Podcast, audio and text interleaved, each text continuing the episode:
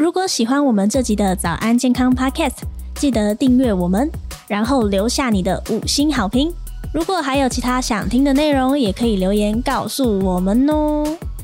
欢迎来到早安健康 Podcast，我是三三。现在每天本土确诊人数持续走高，但手机的简讯实联制，你和你周遭的人都还有在乖乖扫吗？如果你觉得简讯扫 QR code 实在很麻烦，现在一个 APP 有望取代简讯十连制哦。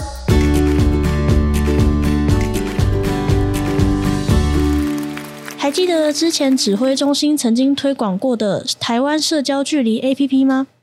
现在指挥中心宣布，经过重新改版，只要手机里装有这个 APP，并且开启蓝牙，一旦你的身边出现确诊者，范围两公尺以内，时间超过两分钟，就会接到 APP 传来的通知。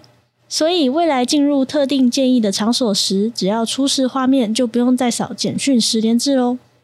听起来可以说是比简讯十连制方便很多，毕竟少了很多步骤。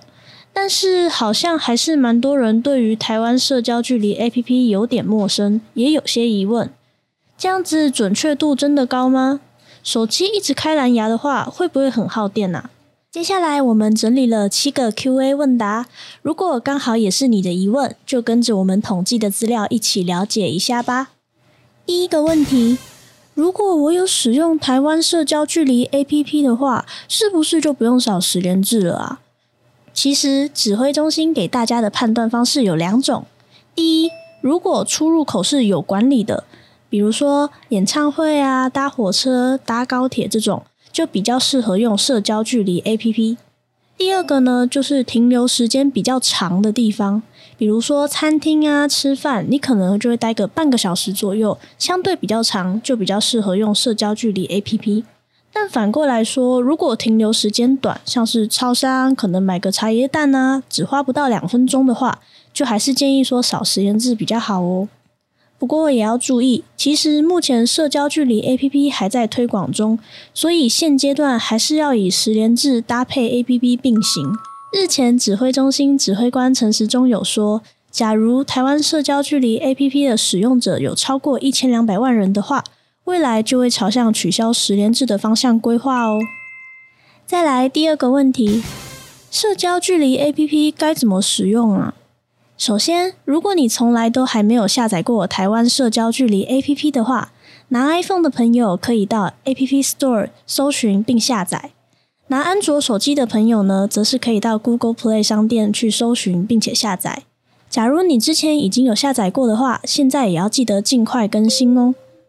第三个问题，社交距离 APP 要注册和登录吗？会不会记录到我的什么资料啊？其实这个 APP 不需要注册，也不用登录资料，只要有下载就可以喽。不过要记得打开蓝牙功能。因为用户的 APP 每十五分钟就会产生一个随机 ID，蓝牙讯号呢就会同时记录你曾经接触过哪些人的 ID，并且每天都会比对，如果有和确诊者重叠的话，就会发出警告通知提醒你喽。第四个问题，那这样会不会造成隐私问题呀？我的资料又会被保存多久？根据指挥中心的说法，一般使用者是没有办法也无法查到手机里的随机 ID 的哦。资料呢，就也不会上传到云端，而是会在 APP 中保留十四天。过期超过十四天之后，就会自动从手机里面删除资料。但若删除 APP 的话，记录就也会一并删除哦。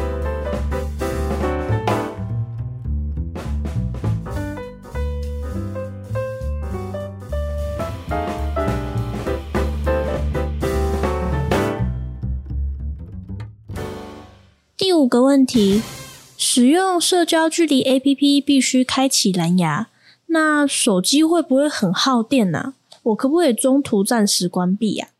这个问题呢，我们可以分成两点来看：一，手机如果长时间启用蓝牙功能，确实会比正常使用稍微耗电一点，但是通常专家实测来说，多半不太会影响使用。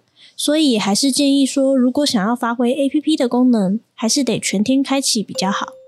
二，其实比较简单的方式，我们也可以打开手机设定的电池，就能看到每个 APP 的耗电程度。经过实测会发现，台湾社交距离 APP 不太会出现在前几名，可见它耗电程度可能没有我们想象的那么大。第六个问题，假如确诊的人没有主动上传资料的话，那这个 APP 不就没用了吗？以目前政府说明的流程来看，假如今天安安确诊了，当地的卫生单位呢就会通知安安操作 APP 来取得验证码。并且由系统来上传安安的随机 ID 和活动区间资料。